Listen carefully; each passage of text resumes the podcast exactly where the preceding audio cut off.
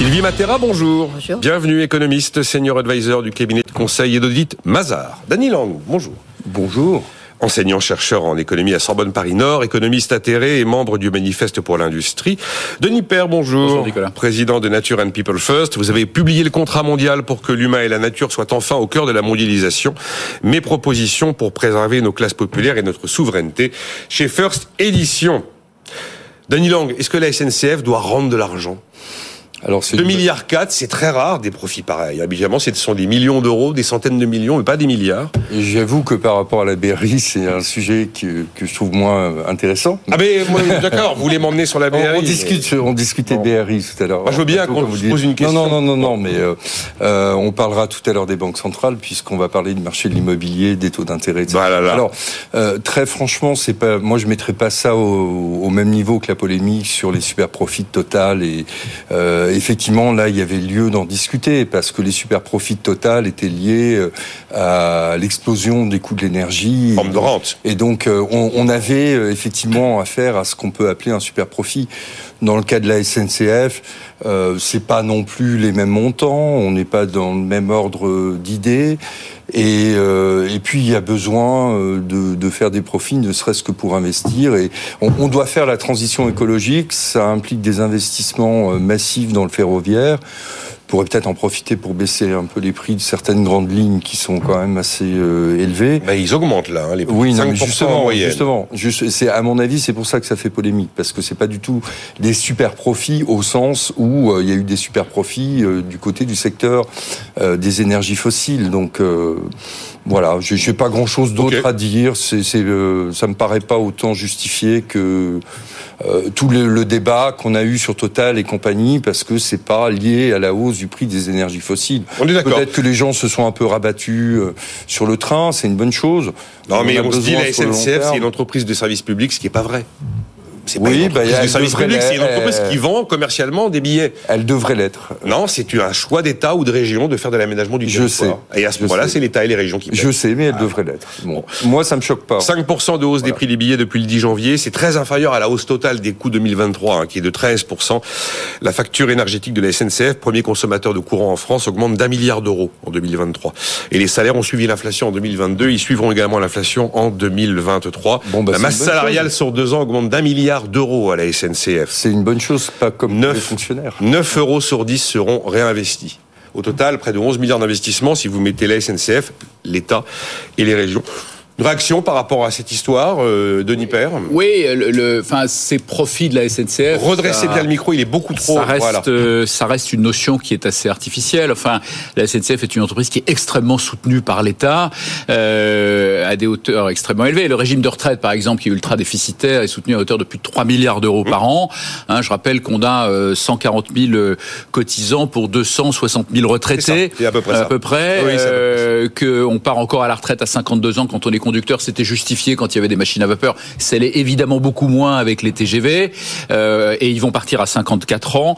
Euh, donc on va un tout petit peu euh, rallonger, mais ça va rester très très privilégié. Et les autres employés partent à 57 ans et vont partir à 59 ans suite à la réforme des retraites. D'ailleurs, au passage, ce qui est intéressant, c'est qu'ils ne partent jamais vraiment à cet âge-là. C'est-à-dire que c'est tellement tôt que finalement, les chauffeurs, ils partent, les conducteurs, ils partent à 55 ans et les autres employés, ils partent à 60 ans en C'est à peu près ça, ouais. Et, euh, et donc, donc un régime qui coûte extrêmement cher à la collectivité. Donc euh, la première des choses que je ferais moi, c'est de baisser la contribution des contribuables que nous sommes tous effectivement à la SNCF et à son régime de retraite ultra déficitaire.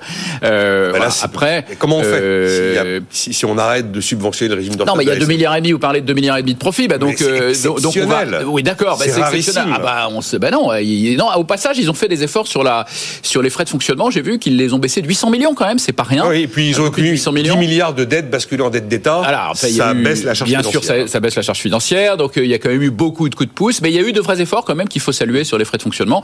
Et, et effectivement, alors après, une autre mesure, c'est de baisser pour le pouvoir d'achat, c'est de baisser le, le prix des billets qui effectivement est vraisemblablement élevé et qui est dû au fait que c'est une entreprise en monopole de fait. Enfin, je veux dire, l'ouverture à la concurrence euh, à Trenitalia est, de la rigolade. Euh, on leur a imposé le, le régime de, de, de justement des, des retraites de la SNCF et l'ensemble du statut. Donc, donc il n'y a pas véritablement de concurrence. Il y a une concurrence de façade euh, Ah et bien, qui et qui explique ouais, mais qui explique que les tarifs restent extrêmement élevés. Scandaleusement élevé et que c'est un Vous parlez des tarifs TGV. Les tarifs TGV, bien sûr. Parce que ceux-là ne sont pas subventionnés. Hein. Et que mais oui, mais parce que parce que parce qu'il n'y a pas de vraie concurrence, parce qu'il n'y a pas de vraie concurrence sur le TGV. Il commence à y en avoir un tout petit peu avec Train Italien, mais c'est la reine fait arrive aussi. Pointe le bout de son oui, Enfin, enfin, si je puis me permettre sur la concurrence sur le rail, euh, on peut pas faire comme si nous étions à la fin des années 70 et qu'on n'avait pas eu l'expérience de ces pays qui ont privatisé le rail, notamment on parle pas de privatisation, on parle de concurrence. Non, mais même pas la même chose. Regardez la concurrence en Grande-Bretagne. Regardez les trains sont jamais à l'heure, les, les lignes sont pas entretenues. J'en parlais avec Jean-Marc Diel ce matin. C'est un désastre. Moi, j'ai connu le, les trains britanniques d'avant, les trains britanniques d'après, c'était pareil en fait. Oui, non, mais c'était pourri avant et c'était pourri après. Oui, bah d'accord. Bah, est-ce que, voilà, un problème anglais. Encore plus pourri. Euh, moi, c'est pas, c'est pas mon souhait. Euh, le, on, on, a, on a une entreprise qui relève clairement du monopole naturel. Je suis désolé de sortir pas du tout. vieil argument. je suis pas d'accord. Pas du euh, tout. Non, non, si, pas du tout. Ben non, la si, regardez dans les coûts. Mais oui. On a des coûts fixes qui sont extrêmement importants et des coûts marginaux qui sont très faibles. C'est la définition même oui, mais, mais dans d'un monopole naturel. On a, on a de la concurrence. Hein. Pourquoi on n'aurait pas de concurrence dans le train, dans l'aérien On a de la concurrence. Vous dans l'aérien, on a de la concurrence, mais dans le train, c'est pas. La... Écoutez, si on veut faire comme les Britanniques, euh, qui sont d'ailleurs 80% sont pour la renationalisation du rail, ils, ils sont pas devenus des gauchistes dans la nuit euh, au réveil, quoi. Non, mais on peut mettre de la concurrence. Dans les Hauts-de-France, ils sont scandalisés parce qu'ils ont à peu près en moyenne 80 TER annulés tous les jours. Il ne rêvent que d'une chose, c'est de pouvoir avoir des blocs. Alors ils rêvent. des blocs qu'on fait de la. Ouais. Eh ben, eh ben, on verra si. Ils rêvent parce qu'en Grande-Bretagne, aller à Londres un peu et essayer d'aller dans les, essayer d'aller dans les suburbs. Euh, Nicolas, vous verrez le nombre de trains annulés tous les jours. Mais le, le, le ferroviaire anglais privé ou public, c'est juste cata. Bon, bien sûr. Euh, bien sûr, l'expérience allemande, qui est une de privatisation de, de, de, longue durée, montre que c'est parfaitement possible. Oui. Ce qui est, ce qui est le monopole de fait, c'est le rail. Oui. Et le rail qui effectivement a été mis dans une entité euh, à part, séparée, mmh. et ensuite on, on fait rouler des trains qui sont la propriété et le management de telle ou telle entreprise privée ou publique à la limite, pourquoi pas, mais soumis à concurrence. Mmh. Euh, c'est tout à fait possible et ça fonctionne très très bien dans la plupart des pays. L'Angleterre est un pays à part pour beaucoup de choses et en particulier pour la gestion du rail de toute évidence, mais c'est pas du tout, euh, ça montre pas du tout que le, le, le problème est pas est pas est pas soluble du tout. Donc le, la, la, compétition dans le rail, c'est bon. parfaitement possible et ça existe dans la plupart des pays d'Europe. Comme, enfin, pour euh, aller un peu dans le sens de Danny Lang, c'est un peu plus compliqué dans le rail que dans l'aérien. Se partager le ciel est plus simple que de se partager des sillons. Mais j'en parlais avec Jean-Pierre Farandou qui a reçu quelques journalistes la semaine dernière et il disait que je lui dis mais il y a une limite physique. Vous n'allez pas créer euh, Garmont-Parnasse euh, six boîtes de garage supplémentaires dans la gare. Vous n'allez pas créer des nouveaux sillons. Il me dit ah ben la règle est la suivante. Si des concurrents arrivent sur des lignes de TGV, s'il n'y a plus assez de place, c'est moi historique qui dois céder des places aux concurrents pour qu'ils puissent s'installer.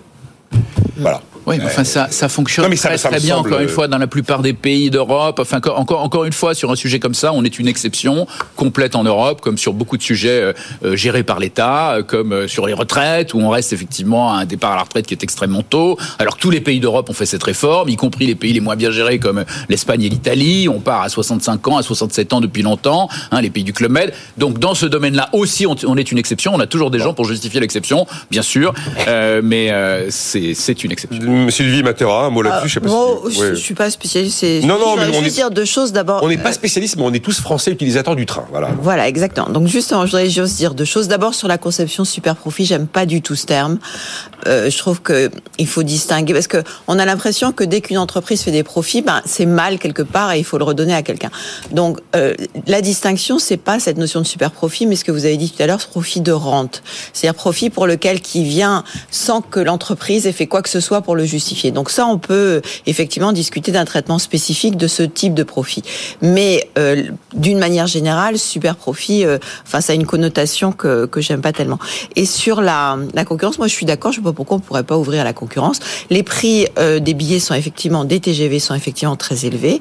Peut-être que la concurrence permettrait d'avoir une concurrence sur les prix également.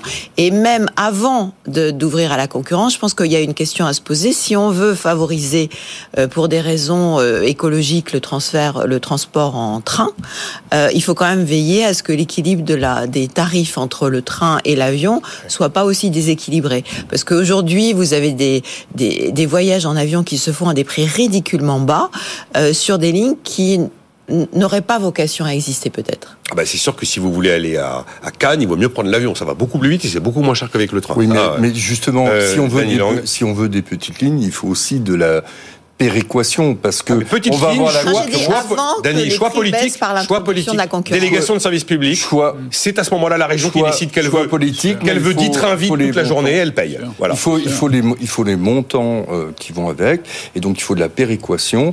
Et, et, euh, vous allez avoir de la concurrence sur les grandes lignes qui sont extrêmement rentables, et donc les petites lignes euh, ne seront pas financées. C'est pas, le même, c'est pas le même monde, sujet. Lang. C'est une délégation de service public qui est prise en main par l'État ou les régions. Si vous voulez effectivement euh, avoir euh, non pas 4 trains par jour sur une destination, mais 15, euh, sachant qu'ils seront à peu près trois quarts vides. C'est un choix politique, vous l'assumez, vous payez. Mais vous c'est payez une dans nécessité, c'est une nécessité. Et personnellement, moi, je serais pour Eh qu'il ben, êtes y ait eh de ben. nouveau la péréquation qu'on avait autrefois et qui nous permettait d'avoir beaucoup plus de petites lignes. C'est pas, c'est pas à la SNCF de prendre la décision et de payer, c'est à l'État. Non, c'est à l'État, effectivement. Mais, Bah, euh, voilà. mais euh, si on a la concurrence sur les grandes lignes, on fera moins de profits sur les grandes lignes. Et donc à ce moment-là, on aura beaucoup plus de mal à faire de la péréquation. Non, mais ça n'a rien à voir. Effectivement, ensuite, les, régions peuvent attribuer effectivement aux délégations de services publics euh, l'exploitation d'une ligne à des sociétés privées d'ailleurs. C'est comme ça que ça Aussi. marche extrêmement bien Aussi. euh, dans la plupart des pays d'Europe. Pourquoi toujours avoir l'État qui fait tout et qui fait tout mal dans la plupart des cas? Donc euh, arrêtons de se concentrer sur cette obsession. Euh, regardez l'état du pays aujourd'hui. Regardez, euh, on a les prélèvements les plus élevés au monde et les Non, services ça, publics faux, parmi les plus dégradés. Monsieur, mais si, mais mais si, regardez, on parlait tout à l'heure de l'OCDE, contesté des regardez données les données de officielles. l'OCDE, Bah oui, bon, mais ok, on se, arrêtez. on se bat avec le Danemark. Euh, on se bat avec le Danemark. Pas que le. Danemark. Bon, euh, on parle bien de prélèvement obligatoire et pas de Oui. taxes et impôts. Prélèvement obligatoire, Oui, oui, effectivement. non, mais d'accord. Euh, bon, euh, tous les pays, même ceux dans lesquels il y a de la concurrence, euh, subventionnent le rail. De toute façon, Oui, le bah rail, oui, euh, les sillons ont besoin d'être. C'est trop ça n'a cher. pas, ça n'a pas vocation à Personne être n'a dit que ça avait rentable. vocation à être rentable. Ça n'a pas et, et d'ailleurs Le on est, on rentable. encore sur un modèle qui est extrêmement euh, concentré sur l'automobile et, et d'ailleurs ça pousse euh, ça pousse les gouvernements à subventionner les énergies fossiles parce qu'ils n'ont parce qu'un certain nombre de, de personnes n'ont pas le choix.